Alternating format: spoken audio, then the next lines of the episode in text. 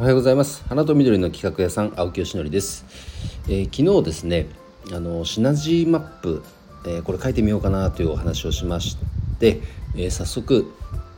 取り掛かってみましたのでその感想をですね、え今日はお話ししたいと思います、えっと、そもそもなんですけど、まあ、シナジーマップが必要な人と必要でない人っているといるような気がしています。例えば何かねもうメインとなる、え、サービスをもうそれ1本だけやってるというような方っていうのはシナジーも何もないのであまり必要ないのかなという気がしますね。あとは例えばうんとなんだろう美容室をやってるとかでしかも1店舗シナジーも何もないんじゃないかなっていう気はしますね。なので大前提として僕はまあそういう前提に立っていてうんとで YouTube の中でも金婚西野さんが言ってたのは宮迫さんに対するアドバイスの中でこのシナジーマップの話してたんですけど、まあ、チーム宮迫がいろんな活動をしていると。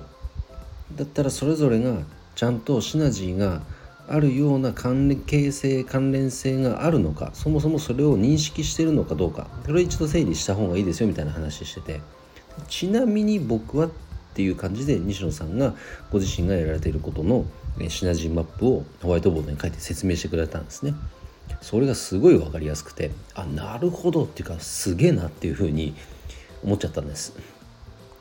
でふとじゃあそれを自分に置き換えた時に僕も確かに花と緑に関することいくつかねプロジェクト仕掛けてるけどもそれらが点になただただ点になっちゃってねえかなと線になり面になり立体になりっていうこのシナジーマップっていうのはあ全然描けてなかったなというのをすごく感じてですね。早速取り掛かってみたんですね。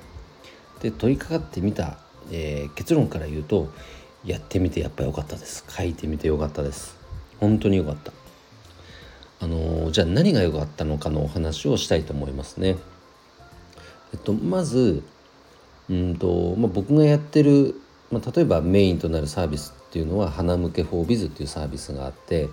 あとはステムンっていう廃棄される花の茎を活用したサービスがあるんですけどあとまあこれからちょっとねやろうとしてるものもあるんですけどこれらのうんと根底にある自分の感情にも改めて気づけましたね。それは何かっていうとやっぱもったいないっていうことなんですよ。この夏季園芸業界って言いますが夏季園芸業界の中にある潜んでいるもったいないなっていうことをなんとかこう改善しようとしてる。そんな気持ちが僕の中にはあるってことですね。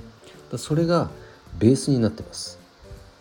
その上でそれを解決するための打ち手として花向けフォービズっていうサービスとかステムンっていうサービスとかあとこれからやろうとしていることっていうのがまあ、あると。なるほどねと。これは OK と。じゃあ他にもコミュニティ運営してるよねと。これはどういう関係性があるのか。ここがですね、ぼんやりしてたんですね、僕の中では。それがきちっと紐付けることができてきた気がします。で、このシナジーマップを書くときに、えー、要素としては3点、たった3点だけです。まず AD。これっていうのはま宣伝ですね。アド。あとは ID これは世界観とか価値観。世界観って言っときます。世界観。であとはお金。どこでお金を生んでるか。この3点ですね。その関係性を1枚のマップに落とし込むっていう作業です。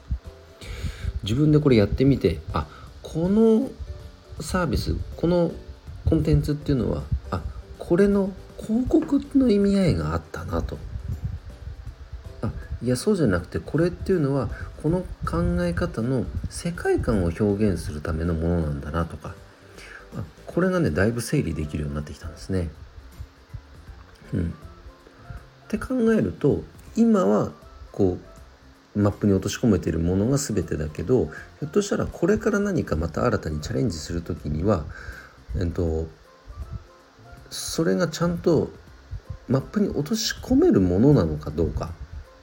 シナジーが生まれるものなのかどうかっていう、まあ、判断が必ず入るようになるんですね。これをもとにやるかやらないかを判断すれば。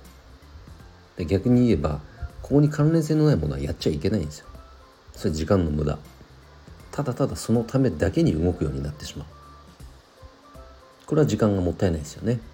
どうせなら一つの一つのアクションを起こすことでマップの中のいろんなコンテンツにも波及するようなワンアクションマルチリターンこういった、えー、効果リターンを生むような行動をとっていかないといかんですよね。